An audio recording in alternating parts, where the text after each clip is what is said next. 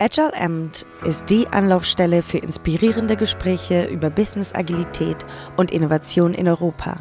Unser Podcast bietet Hintergründe und Fallstudien aus der Mitte einer der größten Quellen agiler Meinungsführung weltweit, Accenture Solutions IQ.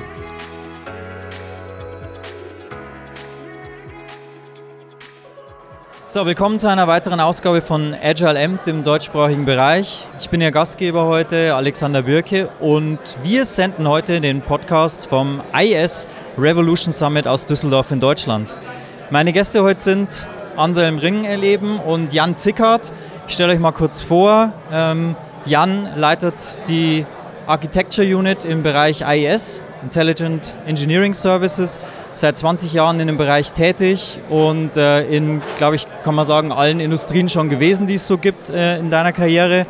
Anselm ähm, im Bereich Global Architecture Excellence, um, mehr Spezialist, habe ich gehört, für Event-Driven Architecture, Digital Decoupling, auch beteiligt da an Referenzarchitekturen, die zu definieren.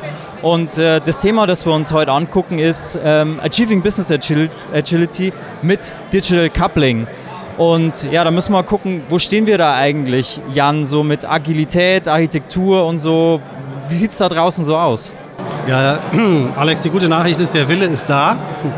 Das Interesse ist äh, groß im Markt und ähm, nichtsdestotrotz, äh, die Kunden, über die wir sprechen, für die wir tätig sein dürfen, sind natürlich die, die große äh, existierende Landschaften haben, äh, existierende tradierte Prozesse, Verfahren sehr eingespielt und teilweise auch tief verwurzelt in der Organisation, äh, in der sie am Markt operieren. Das ist die eine Seite. Auf der anderen Seite ist aber ein ganz, ganz starkes Bewusstsein da, was gerade am Markt passiert, die Not, eine Digital Company zu werden. Ich glaube, das ist auf jedermanns Bildschirm. Es gibt viele bei denen auch das Bewusstsein über den Zusammenhang mit, mit Organisation, Kultur und IT so präsent ist, dass sie in Transformationsprogramme eingestiegen sind. Ähm, ich denke, da haben wir hier in der Serie ja auch schon drüber berichtet. Nur ist natürlich die Frage, was heißt das äh, für die IT und für, für die Architektur, die Architekten, den Enterprise-Architekt äh, oder auch für die, die Projekte selbst. Wie können sie vorgehen? Wie kommen sie dahin? Wie können sie ihren Beitrag dazu leisten? Ja, und das, äh, da gibt es natürlich noch einige Hausaufgaben, die ausstehen und ein paar äh, Fragezeichen. Ne? Ja, ja, spannend. Wie, wie sieht denn die Architektur heutzutage beim Kunden aus? Wie würdet ihr die bezeichnen? Was haben wir da für einen Status quo? Ja, ich denke, das, das Zauberwort, gerade wenn wir von der, äh, sagen wir mal, Cloud Native, Digital Native äh, Seite draufschauen, ähm, dann ist die andere Welt sozusagen mit dem Wort Legacy ja gerne gekennzeichnet. Mhm. Und ähm, ähm, ich selbst bin mit dieser, mit dieser reinen Dualität, äh, alte Welt, neue Welt oder wie, wie Gartner es äh, so seit einigen Jahren nennt, Mode 1, Mode 2, mhm. persönlich ja nicht so ganz glücklich, weil äh, die Dualität, äh, die dort in den Raum gestellt wird, äh, erklärt uns ja auch nicht, wie wir denn diese Brücke jetzt äh, überqueren können. Mhm. Ähm, dafür brauchen wir Lösungen. Und ähm, ja, und eine, eine davon wird ja das Thema Digital Decoupling sein. Und Anselm, du wolltest beim Thema Legacy bist du wach geworden. Ja, genau, ich bin auch mal da. Äh, so, also für mich ist die Welt auch nicht nur schwarz oder weiß, sondern wir haben halt einen fließenden Übergang äh, bei allen Kunden und äh, verschiedenste Zustände. Und auch über die äh, letzten zehn Jahre war das natürlich immer so das Thema, dass es einfach Bemühungen gab, Innovationen reinzubringen, äh, Neuerungen reinzubringen, die allerdings ja, teilweise dann versandet sind oder mittlerweile auch schon wieder in die klassischen monolithischen Spaghetti-Systeme äh, gewachsen sind. Und das ist halt ein riesen, riesen Thema, was äh, ja, die Leute zurückhält. Monolith ist ein, äh, ein schönes Stichwort, weil äh, wenn wir nochmal zum Begriff Legacy zurückkommen wollen, ich glaube, äh, den meisten fällt beim Thema Legacy ja ein, ein ein großer schwarzer Rechner, der irgendwie anders aussieht als die anderen. Ähm, der Mainframe mit längst vergessenen Betriebssystemnamen, äh, BS 2000 ZOS oder was auch immer es äh, noch da draußen gibt. Ähm, das ist ja, glaube ich, so das archetypische Bild von, von Legacy. Aber aus Sicht äh, agiler Architektur ähm, kann man den Begriff, glaube ich, auch noch durchaus weiter fassen. Ja? Ähm, ein, ein klassisches Beispiel ist, äh, Standardsoftware, namhafte deutsche Standardsoftware, glaube ich, spielt eine große Rolle bei vielen, vielen unserer Kunden. Dort stehen große Transformationen an, wirklich den, den Generationensprung zu machen in die neueren Technologien. Äh, und das sind wirklich große, große Herausforderungen, äh, die diese Unternehmen über Jahre hin beschäftigen. Und ich glaube, äh, das ist für mich auch so ein bisschen ein, ein Merkmal von Legacy, dieser Respekt und die Ehrfurcht und die Frage, oh mein Gott, das muss ich jetzt ablösen. Ähm, scheinbar handelt es sich dann auch um eine Form von Legacy. Aber nicht nur Packaged Software ist jetzt äh, standardmäßig Legacy mittlerweile, ja, sondern natürlich auch äh, Custom Software kann auch Legacy sein. Ja? Also äh, die klassischen Enterprise Java Applikationen, die in den letzten zehn Jahren irgendwie gebaut wurden, äh, haben sich mittlerweile auch zu monolithischen Klötzen entwickelt, die so schwergewichtig sind wie zum Beispiel ein SAP-System und sich auch nicht agil äh, deployen lassen und äh, jegliche äh, ja, Innovation und jeglichen Speed aus dem Unternehmen rausnehmen. Ja. Ich glaube, wenn wir, wenn wir sagen, äh, zwei Deployments pro Jahr und gelegentlich ein Hotfix, dann, hm. dann können wir uns schon darauf einigen, dass wir das auch in diese Gruppe hineinzählen würden, oder? Absolut, absolut. Also mein agiles Herz rutscht jetzt irgendwie ganz tief runter mit zwei Deployments pro Jahr. Also ihr, ihr sagt jetzt, ähm, das ist die Situation und da komme ich so ein bisschen zum Punkt, Mensch, da haben wir doch jetzt ein Problem, oder? Also was naja, kommt drauf an. Ne? Wenn, du, wenn du mit dem Status quo zufrieden bist und sagst, äh, ich habe keinen Druck, ja, warum auch immer, dann äh, mag das ja ein äh, guter Ansatz sein. Aber wenn du halt unter Druck stehst und tatsächlich äh, da am Markt dich beweisen musst, schnell neue Features rausbringen musst, um relevant zu bleiben, dann ist das ein absolutes No-Go. Genau, und da sind wir ja bei Business Agility. Ne? So, und jetzt ähm, wollen wir ja unseren Kunden helfen, da hinzukommen. Ja, was was sehen wir denn da für Möglichkeiten oder Lösungsszenarien? Also, was ich bei Kunden beobachte, ist schon, ähm, dass, wie eingangs erwähnt, der Druck als solcher durchaus wahrgenommen wird. Ähm, Anselm hat darüber gesprochen, dass wir sehen, es, es gibt dann so Versuche, ähm, zum Beispiel äh, auf der Innovationsseite, sehr beliebt, auch aus, aus Innovation Labs heraus, zum Leuchtturmartig äh, Dinge voranzutreiben und ähm, und äh, wie ich immer so sage, also eine Altbauetage in einer hippen deutschen Großstadt mit möglichst hohen Räumen alleine, das, das bringt äh, unseren Brick-and-Mortar-Kunden dann alleine nichts. Die Frage ist, wie, wie transformiere ich das zurück? Und das bedeutet für mich auch, ich komme nicht darum herum, mich der Legacy und der Bestandswelt äh, zu stellen. Dort liegen meine Daten, dort liegen meine Kernprozesse, da sind meine System of Record. Und natürlich muss ich die irgendwie anbinden. Die baue ich nicht eben mal neu, und äh, die Frage ist, wie, äh, wie gehe ich das an? Und traditionell äh, kann ich natürlich sagen, ja gut, äh, wenn, wenn jetzt Innovation unser Nummer eins Thema ist, unser, unser Imperativ, äh, um uns am Markt gegen disruptive Kräfte zu positionieren, um, um Digital Natives glücklich zu machen, äh, um, um, unsere Services, mindestens mal aber unsere Schnittstellen nach außen oder in unser Ökosystem hinein auf ein neues Level zu heben, ähm, ja, dann muss ich mindestens an der Stelle was tun. Ne? Ja, also äh, ich bin gerade auch noch mal bei dem Thema Daten hellhörig geworden, ja, weil das ist so ein Thema, da, das ist ja der eigentliche Schatz des Unternehmens, vielleicht noch mit äh, gekoppelt mit den Prozessen, die in den äh, Softwarelösungen entsprechend eingegossen sind. Aber die Daten sind das Wichtige und äh, eigentlich geht es ja darum, die Daten verfügbar zu machen, mit den Daten dann äh, die Innovation vorantreiben zu können. Und das ist so einer der Haupttenöre, um Digital Decoupling zu beschreiben. Ja, free up the data Mhm, mhm.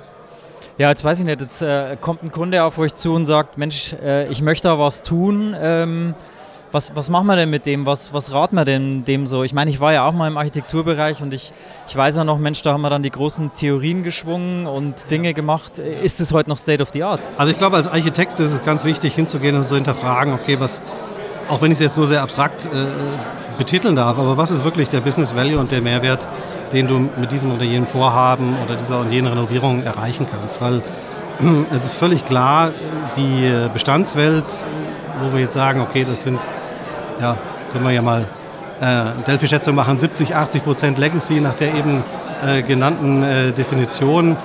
Äh, was mache ich da? Ich warte, bis das große äh, Transformationsprogramm für die IT äh, runterfällt aus, aus dem Investitionsausschuss äh, des Boards. Nein, das wird, das wird nicht passieren. Ja? Das sind riesen, Riesensummen, Riesenvorhaben und es dauert alles viel zu lange. Das heißt, äh, grundsätzlich können wir uns mal darauf einstellen, dass es darum geht, sehr pointiert Themenfelder im Business äh, zu finden, wo die Agilität ganz, ganz entscheidend ist. Und ich glaube, das sind tendenziell die Dinge, die die Interaktion mit, mit unseren Kunden und, oder mit unserem Ökosystem betreffen. In manchen Bereichen sind es aber auch regulatorische Fragestellungen durchaus, die, die in Frage kommen, äh, wo man plötzlich sehr schnell sein muss, äh, um, um nicht äh, in, in Nöte zu kommen. Ähm, das heißt, wir fangen durchaus an, nach wie vor als Architekten uns zu fragen, okay, was ist der Business Value, was ist der Outcome, was wollen wir denn eigentlich machen? Äh, und gehen dann aber sehr, sehr fokussiert zu und ähm, lassen mal die, die große Enterprise-weite Capability Map oder das Enterprise Data Model, das lassen wir jetzt erstmal in der Tasche, würde ich sagen. Ja, äh, ganz wichtig ist auch Start Small, ja, also einfach mal was verproben, anfangen und äh, da ist Digital Decoupling halt der Ansatz, der das Risiko rausnimmt. Ja? Also die Riesentransformationsprojekte äh, bergen ja auch ein unglaubliches Risiko und immer mehr Kunden sagen, die haben sich die Finger davon verbrannt, die äh, Kosten sind von 500 Millionen äh, plus irgendwie explodiert und das kann sich heutzutage keiner mehr leisten. Ja, ja und das Risiko, äh, was Anselm anspricht, das hat natürlich damit zu tun, dass man ein Feld betritt mit vielen Überraschungen. Nicht? Und die Überraschungen liegen teilweise in der Legacy. Ähm, die Überraschungen liegen aber auch daran, dass wir uns in einem sich kontinuierlich ändernden Umfeld äh, bewegen, weswegen ich nicht sagen kann, das ist der Plan für die nächsten fünf Jahre. Oder zumindest gibt es wenig Themenfelder, sage ich mal so, wo man das wirklich kann. Das heißt, die Frage ist, äh, wie kriege ich auch diese Transformation in einer gewissen Agilität aufgesetzt? Und das hat für mich ganz viel damit zu tun, dass wir einsteigen mit einer Bereitschaft, äh, Dinge auszuprobieren, zu lernen. Ähm, da darf auch mal was äh, in die Sackgasse gehen. Wir müssen es nur rechtzeitig erkennen. Da muss was äh, in die Sackgasse ah, gehen können. Okay, also man, man, muss auch so dieses Gespür entwickeln und in die Richtung gehen können, Fehler zu machen. Und das ist ein Mindset-Shift, der da stattfinden muss. Und zusätzlich auch wir als Architekten müssen natürlich dazu lernen. Also warum kann man das heutzutage besser machen als noch vor vielleicht fünf Jahren? einfach weil die technologische Basis es einem ermöglicht, voranzugehen. Ja? Und ähm, da haben wir zum Beispiel Microservices als Architekturstil. Wir haben äh, dann die Cloud mit den ganzen äh, schönen neuen äh, Features, die sehr, sehr schnelle äh, Innovationszyklen ermöglichen. Und das ist ein unglaublicher äh, Faktor, um, um hier voranzukommen.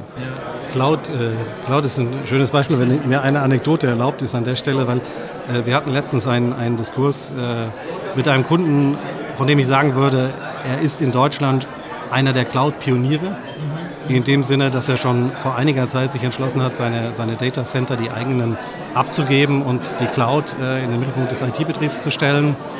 Äh, und äh, mit diesen gab es äh, einen Austausch im, im schönen Grunberg kürzlich und er sagte diesen schönen Satz, nun, äh, offensichtlich sind wir da relativ weit vorne und wir sind auch bald durch mit äh, diesem Umzug. Aber für uns ist es Version 1.0. Das heißt, dort ist ganz, ganz stark die Erkenntnis im Spiel zu sagen, wir haben festgestellt, wir sind eine lernende Organisation und wir müssen uns als solche betrachten, als solche aufstellen. Äh, die Geschwindigkeit, mit der die technische Innovation draußen stattfindet, ist so gigantisch, äh, dass ich wirklich das Lernen und die Adaptionsfähigkeit in den Mittelpunkt meiner Maßnahmen stelle und sage, okay, und, und was ist, wenn das, was wir da jetzt heute uns ausgedacht haben, vielleicht in zwei Jahren wieder einen Twist bekommt in eine andere Richtung? Äh, können wir damit umgehen? Wie gehen wir damit um? Äh, und, und dieser Gedanke, glaube ich, hilft sehr, erfolgreich zu sein in äh, Projekten auch im Bereich Digital Decoupling. Also ich, ich, ich höre ganz viel raus, so nach dem Motto Agilität, das agile Vorgehen, Fokus, kleine Schritte, lernen, ähm, regelmäßig reviewen, verproben, genau. Ich mein, haben wir immer gemacht über Prototypen auch schon früher, aber das ist ja voll jetzt bei den Architekten angekommen und äh, das, sag mal, verstehe ich jetzt aus meinem Wissensstand noch. Jetzt möchte ich nochmal die Chance nutzen. Ihr habt jetzt relativ viel von Digital Decoupling geredet. Das ist ja auch irgendwie so ein Buzzword. Würdet ihr das vielleicht unseren Zuhörern nochmal irgendwie näher bringen? Was kann man sich denn da so ein bisschen als Nicht-Architekt drunter vorstellen? Was, was steckt da drin? Ja, also mit Definitionen ist es ja bei solchen Begriffen gelegentlich etwas schwierig, aber Beispiele helfen ja unwahrscheinlich weiter. Und äh, ein, ein Beispiel, äh, was recht früh schon äh, uns in dieser Gruppe umtreibt, ist eine Geschichte. Ein äh, Kunde hat äh, ein, ein äh, Legacy-System, ein Mainframe, um es konkret zu machen. Äh, wir sprechen über Financial Services und natürlich hat dieser Kunde auch den Wunsch, digital nach außen aufzutreten mit, mit einem Online-Auftritt, ähm, dem Kunden möglichst real-time mit, mit Daten zu versorgen, mit seinem Kontostand etc. pp. Und natürlich liegen alle diese Daten und auch das Transaktionsgeschäft in diesem Bestandssystem. Und die Frage, die dort im Raum stand, war, gibt es eine Möglichkeit, dass wir diese zusätzliche Last und diesen zusätzlichen Service und diese zusätzlichen Leistungen irgendwie anbieten können, ohne äh, dass wir jetzt unseren Mainframe noch weiter aufbohren müssen, ähm, der ja für diese Übung zumindest mal auch entsprechende Investitionen äh, benötigt hätte. Und dann kam tatsächlich die Idee Digital Decoupling. Was ist, wenn wir feststellen, dass wir für die Mehrzahl dieser Services äh, gar nicht Transaktionen generieren müssen auf diesem System, sondern wenn es eigentlich nur um die Daten geht. Kriege ich die Daten raus aus diesem System? Kann ich die verfügbar machen für, für meine Zwecke? Genau das haben wir gemacht in diesem Bereich. Ähm, das war der Startpunkt, aber das war noch lange nicht das Ende. Und Anselm, du magst. Ja, ergänzen. genau. Also das ist ein sehr, sehr schönes Beispiel, weil dann natürlich plötzlich erstmal die Ideen kamen. Ja, vorher war es erstmal rein technisch getrieben, rein kostenbasiert und plötzlich hat auch äh, da der Kunde gemerkt, Wahnsinn, jetzt haben wir da die Möglichkeiten, wirklich innovativ voranzugehen und die haben dann ganz, ganz schnell immer mehr Features draufgesetzt und dadurch einfach äh, einen unglaublichen Fortschritt und Vorsprung gekriegt. Ja, und wir sehen halt auch, dass wir, dass wir auch die Werkzeuge dafür in der Zwischenzeit äh, in der Hand haben. Äh, wenn ich früher rangegangen wäre und gesagt habe, okay, ich nehme jetzt mal alles, was ich auf, auf, auf dem Mainframe an Daten habe, ähm, dann kippe ich das jetzt bitte mal in einen Data Lake und dann beschäftige ich den Mainframe äh, wahrscheinlich den Rest der Woche damit, entsprechende Updates auch in den Data Lake abzugeben, das Ganze aufzubereiten und so weiter nach, nach traditionellem Stil. Aber das müssen wir gar nicht machen. Äh, also in diesem Fall sind wir mit Change Data Capture Tools unterwegs gewesen und können wirklich real-time äh, fähig unsere Daten aktualisieren. Es ist, sind, sind weniger, es ist weniger Last, es ist aktueller, es ist viel leichtgewichtiger. Ähm, und diese Muster äh, aus der Perspektive des Architekts zu schauen, ich baue meine Services und meine, meine Logik äh, auf Basis von eventbasierten Architekturen, ist auch ein wesentliches Merkmal, das wir in den Digital Decoupling-Ansätzen verfolgen. Die sind sehr vielfältig, aber Daten befreien, Event-Driven Systems, das ist, glaube ich, äh, ein Merkmal. Ja, und, und da kommt natürlich dann auch die Kreativität des Architekten zum Tragen, ja, weil man sich plötzlich austoben kann. Man kann anfangen, die äh, kleinen Services genau auf spezifische Zwecke zuzuschneiden, ohne dass man jetzt äh, die allumfassenden äh, großen Blöcke bauen muss, die eh kein Mensch mehr versteht nach ein paar Jahren und äh, nicht mehr weiterentwickeln kann. Und das ist, das ist eben das Spannende, dass man da auch einfach neue Features parallel dazu aufbaut. Ja, just add another service und äh, das ist, das ist diese Kreativität, diese Geschwindigkeit, die man dadurch erreicht, die, die sehr, sehr äh, vielversprechend ist. Ja. Und, und, sobald man anfängt, greifen die Dinge ineinander, nicht? Weil äh, ich, ich weiß nicht, wie viele Anfragen und Workshops äh, wir unter der Woche halten zum Thema, ich möchte jetzt auch Microservices haben und machen. Ähm, und man dann aber auch die Frage stellt, okay, und wie hältst du es mit den Daten und, und äh, können wir wirklich Events anschauen? Und da fügen sich die Puzzleteile zusammen und äh, das macht dem Architekten dann auch Freude, wenn er diesen Weg dann beschreiten kann und, und sehr, sehr schnell auch Businessresultate liefern kann. Und viele unserer Kunden haben halt da das Problem, dass sie einfach ein bisschen überfordert sind mit all den Möglichkeiten. Ne, früher, äh, Jochen hat es eben so schön erzählt, äh, früher war alles Schema F und heute ist es eben ganz anders. Zugeschnitten auf den äh, wirklichen Zweck, auf, auf die Fachlichkeit, ja, nach dem Business Need ausgerichtet und, und das dann kreativ. Und ich sehe jetzt gerade auch bei meinem aktuellen Kunden, das macht auch dem Fachbereich sehr viel Spaß, weil die sehen, sie können plötzlich ihre Ideen maßgeschneidert an den Mann bringen ja, und, und sehen direkt Resultate. Innerhalb von einem Sprint sehen sie schon die ersten Resultate und das ist ein extremer Motivationsfaktor. Absolut. Und äh, was ich auch sehr oft beobachte in diesem Zusammenhang ist, ähm, dass solche Ansätze, solche, ich sage jetzt mal Projekte oder äh, Prototypen, Piloten, Leuchttürme plötzlich auch eine andere Arbeit im Unternehmen äh, fördern und, und äh, vorantreiben, weil völlig klar äh, unter uns Architekten sehr beliebt ja das Thema Conway's Law und zeige mir deine Enterprise-Architektur und ich mal dir dein Organigramm nach von den letzten 20 Jahren. Äh, das sind natürlich die Grenzen, die dann aufgelöst werden. Ne? Und wir, wir sprechen auch darüber, dass wir dann anders zusammenarbeiten. Äh, und da schließt sich dann so ein bisschen der Kreis wie denke ich, was ist meine Haltung, wie arbeite ich zusammen, aber auch wie können die Architekten und die Technologie das unterstützen. Ja. Leider ist natürlich nicht alles nur schöne neue Welt. Ja. Wir haben natürlich auch mit extremen Widerständen an der Seite zu kämpfen, dass vielleicht irgendwie Product Owner oder IT-Verantwortliche ihre äh, alte Welt liebgewonnen haben und da sehr schwer von loslassen wollen. Und das sind natürlich nochmal so äh, die Änderungsprozesse, die da auch begleitet werden müssen. Ja, genau, da sind wir, glaube ich, so bei vielen Elementen, die ich natürlich kenne aus der Agilität und die ich ähm, kenne natürlich, weil wir sie auch in den normalen agilen Transformationen bewältigen müssen. Jetzt zuletzt, ähm, was ist denn die Botschaft, was wollen wir so nach außen mitgeben? Was ist denn so euer Call for Action? Äh, macht euch sofort Gedanken darüber, tatsächlich, was kann man anpassen, was kann man anfangen zu, äh, zu ändern, ja, weil äh, jetzt ist noch die richtige Zeit, aber wer weiß, ne? die, die Dinge drehen sich so schnell weiter, es ist halt unglaublich schwer abzuschätzen, wann die nächste Disruption kommt und äh, dich im Zweifelsfall ja, überflüssig macht. Mhm. Ja, wenn ich ergänzen würde, dann sicherlich auch sucht im Sinne der, der IT-Ansprechpartner, sucht den Connect zum Business. Denn ähm, es ist nicht damit getan, dass wir sagen, ich, ich lade mir jetzt Kafka runter und, und äh, ersetze mein MQ durch Kafka oder was, was, was für Muster wir so sehen oder plötzlich kommen wir auf die Idee, eine alte ESB-Installation durch eine mhm. Kafka-Installation zu ersetzen.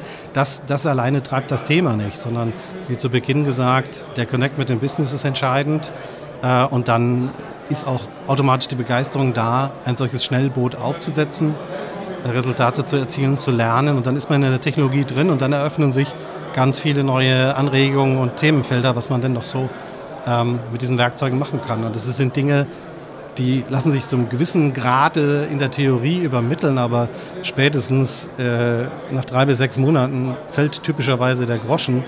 Äh, und, und dann geht es weiter auf der Reise mhm. in, die, in, die, nächste Generation. Mhm. Also ich würde da noch zum Abschluss gerne sagen, seid mutig, probiert was aus und äh, wenn es schief geht, dann ja, okay, ne, hat man vielleicht ein paar Wochen Aufwand irgendwie in die Tonne gesetzt, aber Kleine Schritte, genau. dann hat man auch wieder was gelernt. Mit diesen Worten danke euch beiden, dass ihr euch die Zeit genommen habt, heute den Podcast mit uns aufzunehmen. Ähm, an die Hörer da draußen nochmals vielen Dank, dass ihr euch diese Ausgabe von Agile Amt angehört habt. Ähm, wenn ihr etwas Neues gelernt habt, würden wir uns freuen, wenn du einen Freund, Mitarbeiter oder Kunden von diesem Podcast erzählt. Stay tuned, bis zum nächsten Mal. Tschüss.